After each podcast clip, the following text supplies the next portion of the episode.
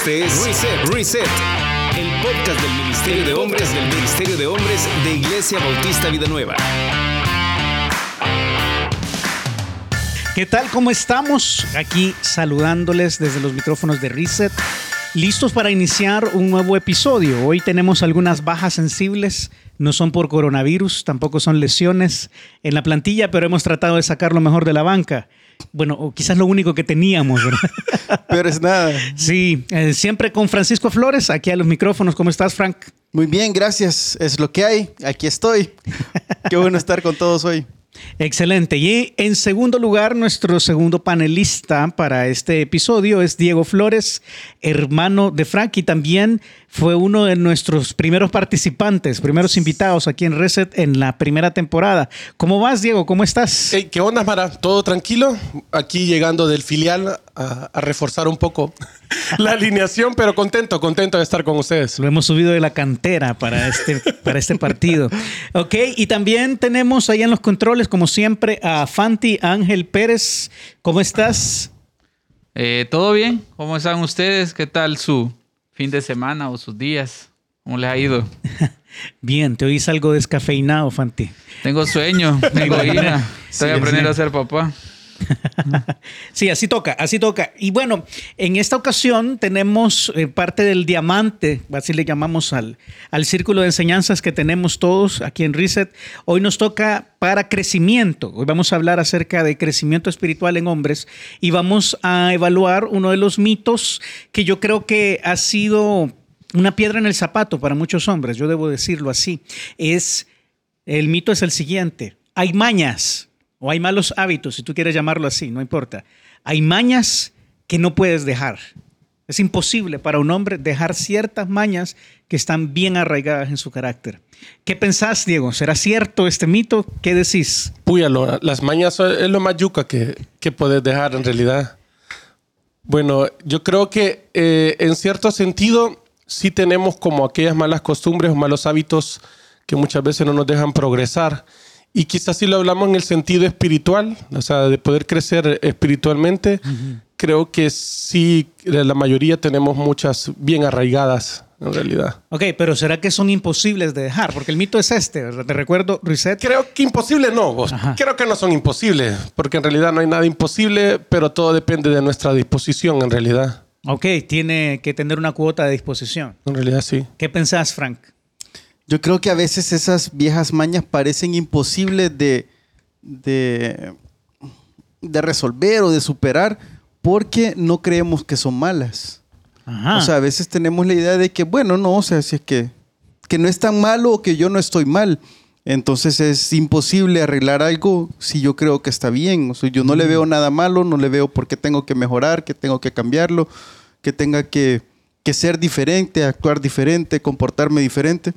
Porque yo pienso que no estoy mal. O sea, realmente no, no, no es nada malo. O, o viéndolo así, debo estar consciente que es una maña. Quizás no la podemos ver como maña también. Ajá. ¿Quién decide? ¿Quién decide Ajá, qué ¿quién es maña? decide qué es maña o no? Buenísima Ah, pregunta. Yo creo que aquí viene la, el punto de equilibrio de esta charla. ¿Quién decide qué es malo y qué es bueno? ¿Quién decide? Pues si nos vamos... La Biblia o tu entorno. Ponete el micrófono en la boca, Diego. sí, Perdón, estaba tomando agua. sí. De verdad que sí. Lo- la, la regla, voy a decir, que nos marca una línea entre lo correcto y lo incorrecto, entre lo bueno y lo malo, debe ser la palabra de Dios. No mi criterio, porque aquí es a donde comienzan los problemas. Ah, O mi moral. Exacto, lo que me enseñaron desde pequeño que era bueno y malo, pero no necesariamente está estipulado por la Biblia.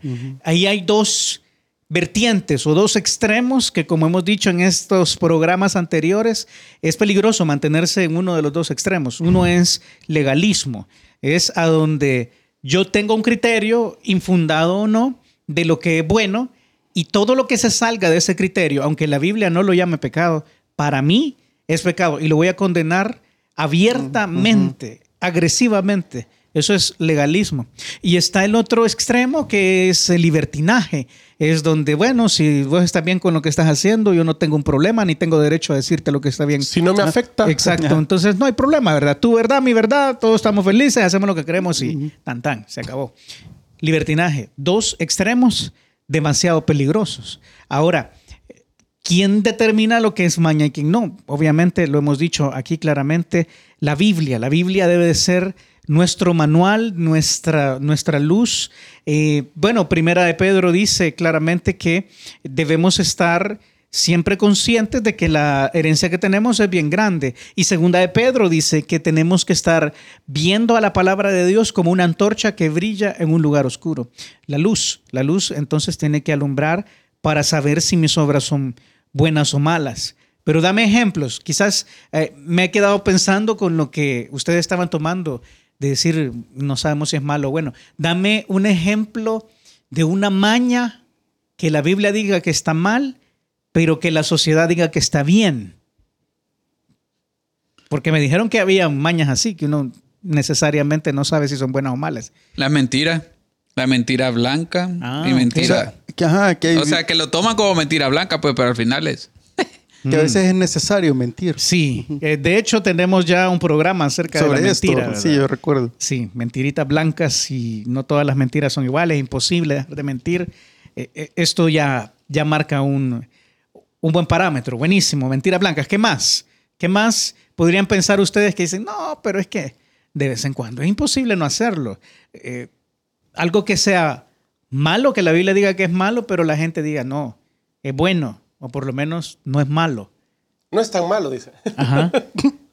Ponete el micrófono en la Ideología. boca. Bueno, que ahorita hay tanta, tanta ideología en el, en el medio, ¿verdad? Sí, que están luchando con que sea.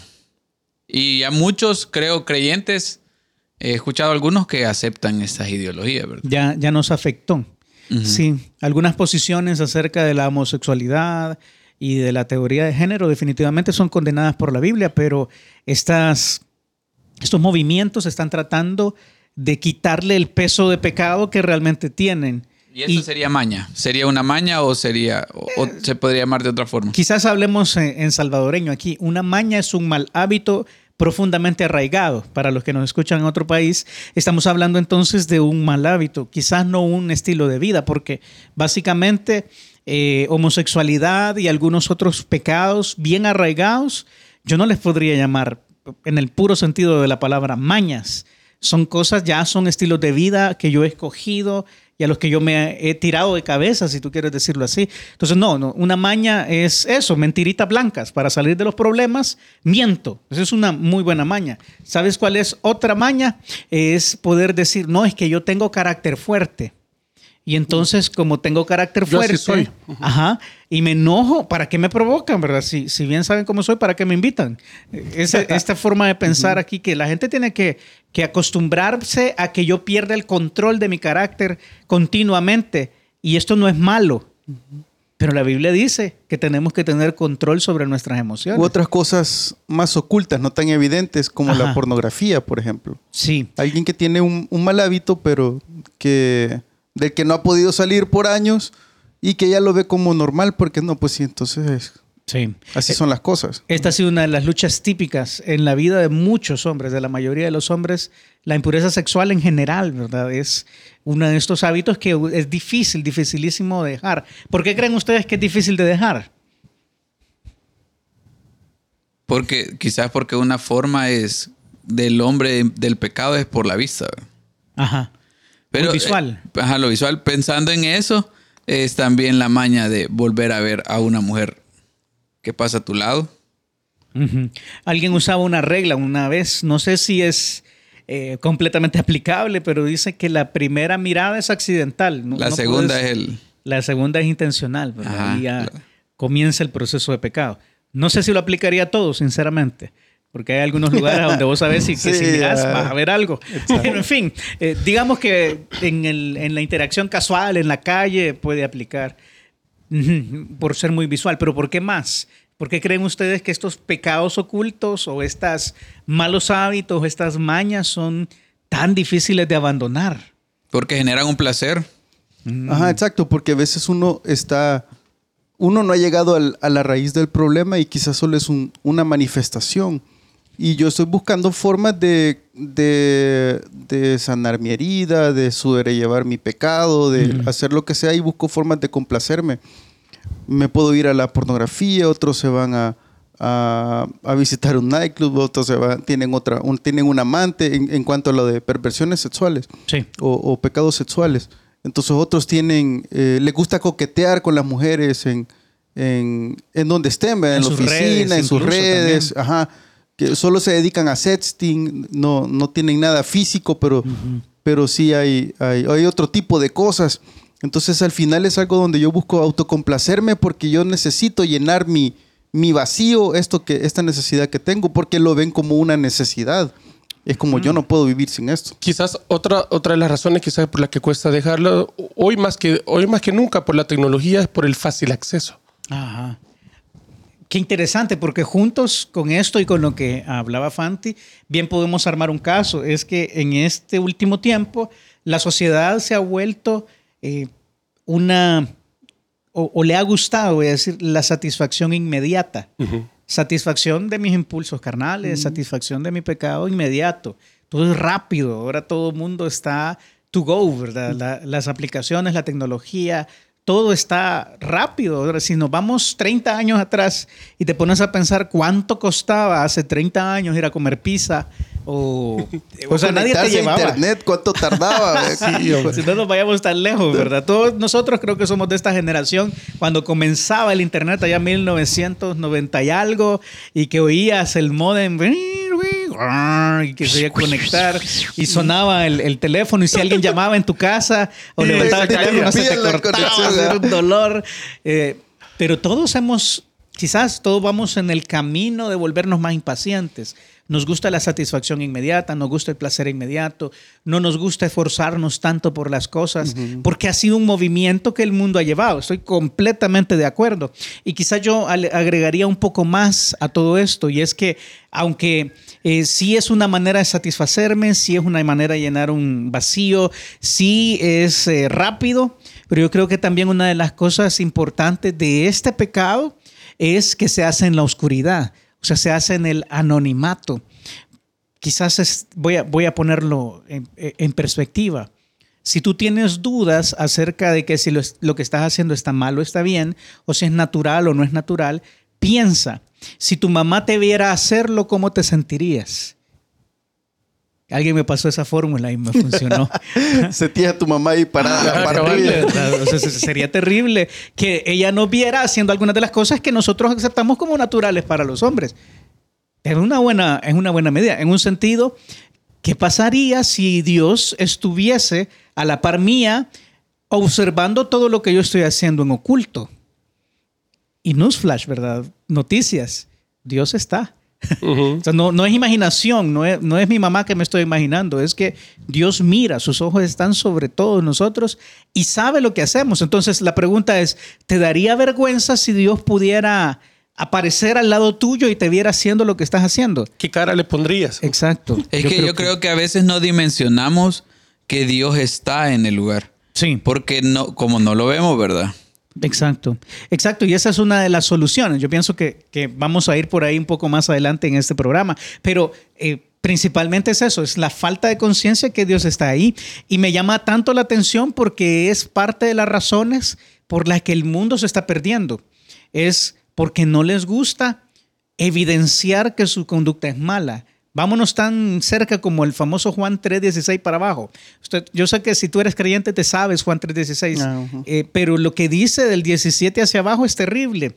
Dice que Dios, 3.17, porque no envió Dios a su Hijo al mundo para condenar al mundo, sino para que el mundo sea salvo por él.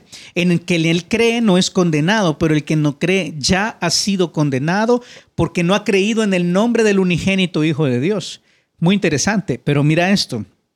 Y esta es la condenación. Esa es la razón por la que la humanidad se pierde, dice Juan. Que la luz vino al mundo y los hombres amaron más las tinieblas que la luz porque sus obras eran malas. Si no nos acercamos a Dios, que es luz, principalmente es por nuestro impulso de no darnos cuenta que estamos sucios. Quizás te pongo un ejemplo. Vas al cine y como todo buen hombre te compras la palomita más grande con toda la mantequilla que puedas y vas y, y comes y, ves la película y te la pasas súper bien. Vas con una camisa blanca, del Madrid, no sé, eh, pon- poner un, un ejemplo, ¿verdad?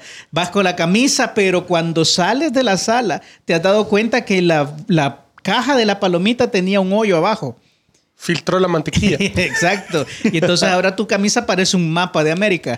Ya no es una camisa blanca. O los nachos. Ajá, pero no hay nada, no hay forma en que te des cuenta a menos que no salgas a la luz. Estás en un lugar oscuro y mientras no te ves no te molesta, pero salís a la luz, te das cuenta de la gran mancha y puchica, ¿verdad? ¿Cómo voy a andar así? Exacto, buscas una manera de cambiarte o de, o de que no se te note tanto.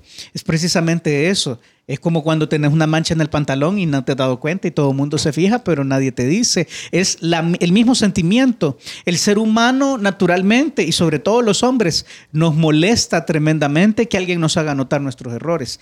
Y la forma de que los errores se noten es acercándonos a la luz. Es terrible.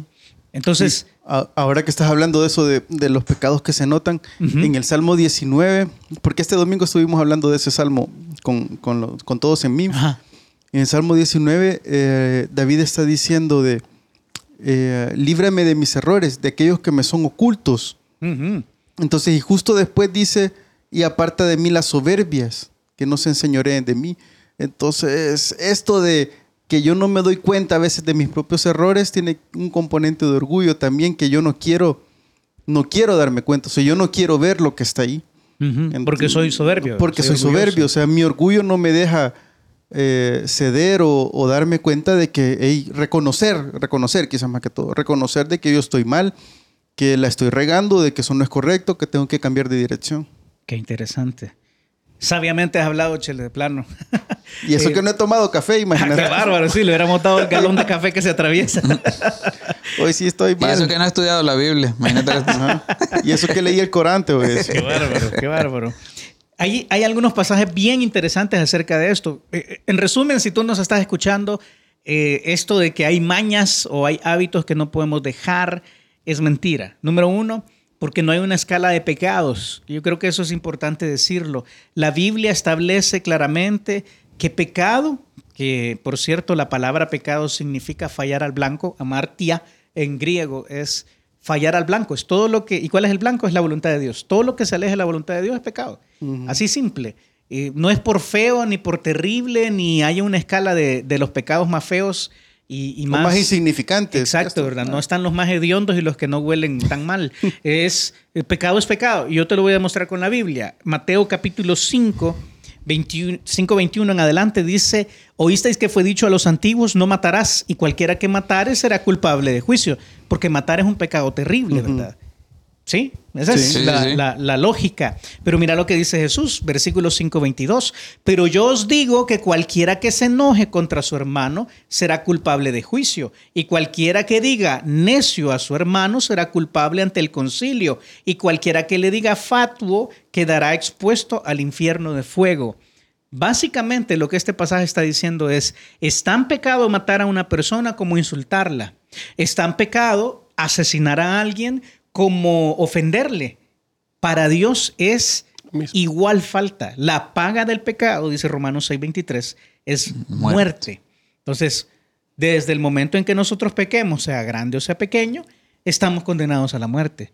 Y ahí es a donde comienzan nuestros problemas. No hay pecados más chiquitos que otros. No hay pecado que sea menos pecado solo porque no te das cuenta o porque no se note. Pecado es pecado. Entonces, O porque no le hace mal a nadie. Exacto. Eso es lo que nosotros pensamos, pero realmente hablemos de, hablemos de pornografía. El pecado de la pornografía no le hace mañ- no le hace daño a nadie. Eso es lo que el mundo te dice.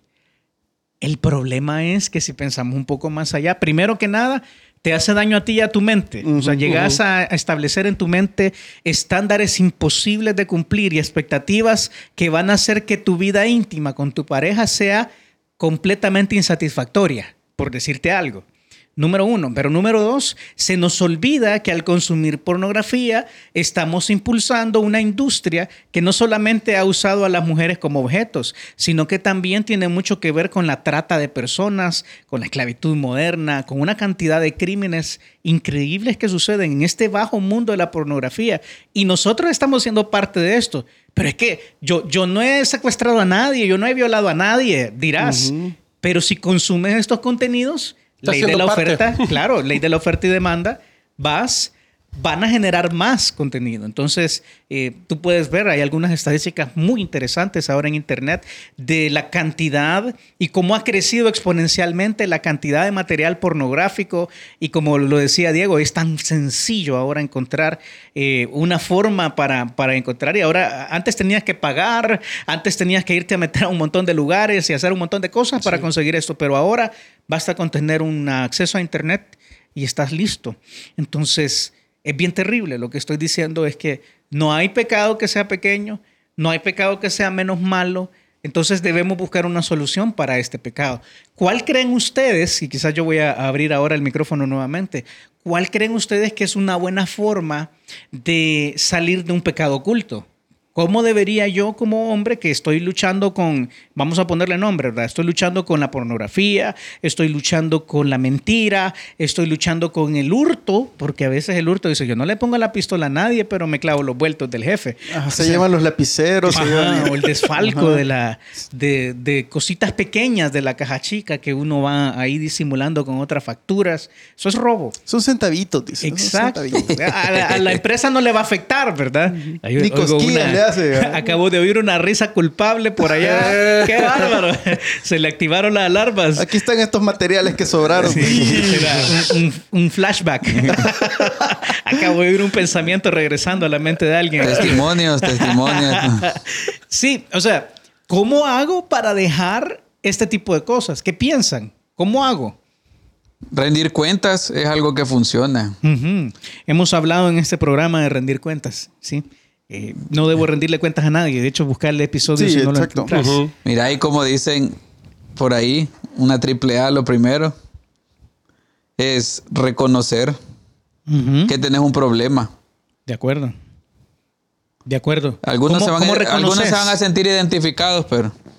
¿Cómo reconoces? Ah, Hablemos práctico.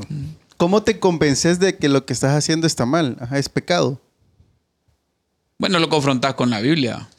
Porque la Biblia es como el parámetro que te dice que es bueno y que es malo. Sí. Pero, no sé.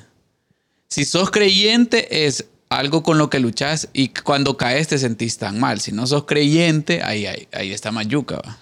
Yo, creo que también ayudaría cuando varias personas te dicen lo mismo. O sea, es como que. ¿Cómo así? Es como que te están recalcando el, el error. Varios te lo han señalado. Ajá, varios te lo han señalado. O sea, es como. Pero ¿cómo van a saber? Te recuerdo que es secreto. Sí, son ¿verdad? pecados ocultos. ¿Cómo, cómo van a saber si uno no les dice? Bueno, ahí vendría, vendría la otra parte, lo contrario, yo hablar con alguien, o sea, De pedir, acuerdo, pedir. Quizás no, no sé si se oiría raro confesarlo con alguien, pero en realidad sería como, como poder decirle a alguien que tenés ese problema. O sea, si es un pecado oculto, es decirle a alguien y hablar con alguien, o sea, que te ayude a poder salir. Eso, eso es como la parte de rendición de cuentas. Ah, de rendición de cuentas. Tener a alguien con, con, ¿Con quién? poder hablar esto. Sí. Quizás también el. Aquí viene el, el- el- lo de macho, ¿verdad? Que no, no querés admitir que tenés un problema. Ajá. Sí. De verdad que sí. Y quizás aquí hay... Creo eh, que también la exposición a la Biblia tiene que revelar el mal que está en mí de alguna forma. Buenísimo, buenísimo. Exponerme mucho a la Biblia me ayuda a hilar fino en mi vida, porque uno dice, yo no mato a nadie, yo no violo a nadie, yo no le he puesto a nadie la pistola, no soy tan malo como otros. Pero es que el problema es que nuestro parámetro de comparación no deben ser los otros. Siempre vamos a encontrar a alguien mucho peor que yo y vamos a encontrar a alguien mejor que yo. Así funciona en la vida. Alguien está arriba o abajo tuyo, siempre. Y esas pequeñas cosas que no se ven son peores. O sea, sí murmuro de, otra- de mi jefe, por ejemplo. Ajá. Sí, eh, sí estoy airado contra alguien, aunque yo no lo diga, pero dentro de mí sí estoy Sí digo enojado. malas soy palabras, orgulloso. pero no enfrente de la Soy gente. Me golpeo egoísta. el dedito chiquito. sí, ahí sabes. Avisa, no te recuerdo Casi que se te estamos autocensurados en este podcast. Ten cuidado. Eh, sí, básicamente eso es, ¿verdad? Cómo nosotros logramos de alguna manera ah, sacar todas estas cosas que están allá adentro. Yo, yo creo que aquí viene un proceso doble, o sea, uno tiene que exponerse a la Biblia, estoy completamente de acuerdo, meterte en este proceso de ver que hay muchas cosas en nosotros que deben cambiar, que mi parámetro de, de comparación no son los demás, es la palabra de Dios, que es clara y es sencilla de entender, en el fondo es bien sencillo de entender. Pero también hay una parte allí a donde yo creo que es nuestro deber. Y esto es algo a lo que la mayoría de hombres le huimos, yo, yo debo decirlo así, porque está la parte del hombre que no quiere dar su brazo a torcer, que no quiere hablar de sus problemas, pero hay una parte del hombre amigo, del hombre con el que está cerca, que probablemente te dirá, hey brother, viene alguien y te dice, mira, yo estoy luchando con la pornografía. Y uno le dice, hey brother, ánimo, va. Básicamente en la parte de atrás de mi, de mi cabeza estoy diciendo, ese no es mi problema. Buena suerte, ojalá que lo puedas solucionar. Que Dios te socorra. Pero ese no es el espíritu de lo que el Señor nos manda. De hecho, Gálatas 6.1, yo creo que hemos hablado ya este pasaje antes en este podcast, pero lo voy a repetir, dice, hermanos, si alguno fuere sorprendido en alguna falta, y esto es alguien que agarraron con las manos en la Lo masa, pero va, va a un principio más profundo. Dice, si alguno es sorprendido en alguna falta, vosotros que sois espirituales, restauradle con espíritu de mansedumbre. Esto no es una opción. No dice, si quieren, restáurenle. No, dice, ustedes que son espirituales. Ustedes que... Ya me está sonando la campanita. Eso no te- que se Ok. te está acabando el tiempo, pero Ah, no, dale, dale. Buenísimo, buenísimo. Vamos a seguir nada más un poquito para ir terminando el pensamiento. Dice, ustedes que son espirituales, eh, con espíritu de mansedumbre. La historia entonces es, debemos entender que también nosotros tenemos una responsabilidad y estamos expuestos porque dice, considerándote a ti mismo, no sea que tú también seas tentado. Sobrellevad los unos las cargas de los otros y cumplid así la ley de Cristo. Entonces es nuestra responsabilidad ayudar a otros a salir de sus pecados, de sus pecados ocultos. Entonces debemos vivir de acuerdo a esta regla y debemos hacernos dueños de nuestra responsabilidad. Eso, ¿cómo lo haces?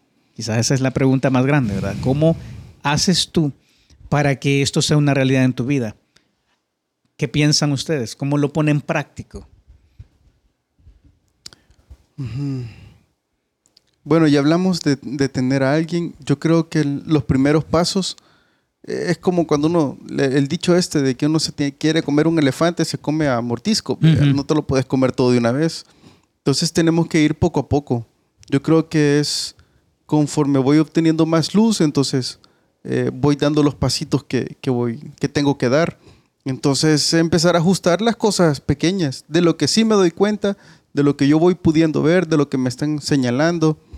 Eh, yo creo que a veces es bueno seguir un sistema en la iglesia, si, si la iglesia tiene algo, porque es, es bueno seguir como un, Un programa. un programa o una serie de pasos para poder ir cambiando. Pero si no, entonces meterme en un proceso de discipulado, en un proceso de mentoría, en un grupo, en un grupo pequeño o Ok. algo porque yo necesito estimularme. Yo creo que si en- entre más me alejo o me aíslo, menos contacto voy a tener con, con la Biblia, con la observación de otros que me puedan amonestar y que me puedan apoyar y que estén pendientes de mí. Entonces, lo que tengo que hacer es, es, es involucrarme, creo yo. Eso sería como de los primeros yo pasos. pienso que quizás otra de las formas que lo podríamos lograr es siendo radicales. En el sentido de que, digamos, yo tengo quizás un pecado oculto que podría ser que me gusta tomar, pero no lo o sea, no, no tomo enfrente de alguien de la Sí. iglesia por algo, sino que ser radical es dejar de, de- de reunirme con las amistades que tengo. O sea, que yo sé que me van a llevar a eso. O sea, ser radical es como cortar. Cortar aquello que yo digo, no, yo desde aquí, yo quiero, yo quiero, o sea, ya estoy consciente que tengo un problema, pero yo voy a decir de hasta aquí. O sea, hasta aquí yo voy a tratar de hacerlo y juntarme con las personas correctas, pedir el consejo correcto, o sea, en la iglesia, con alguien maduro, alguien que me pueda abrir la Biblia y decirme en realidad eh, algunos consejos que yo ya estoy consciente de lo que estoy pasando. Ok, ok.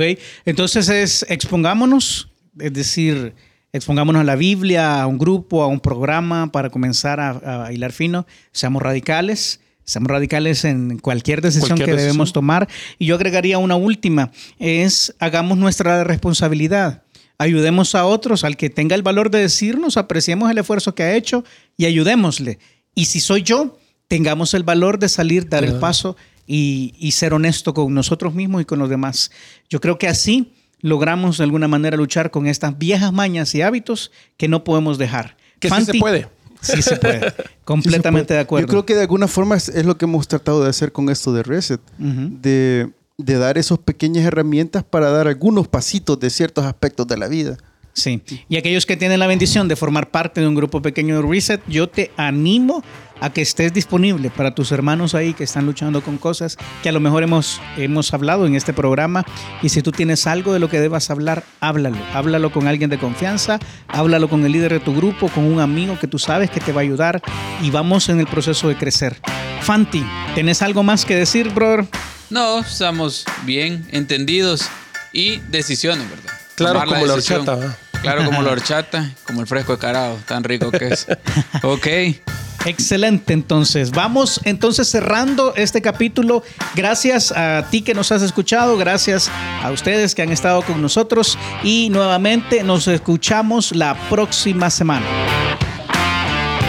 Nos vemos, nos vemos, nos vemos.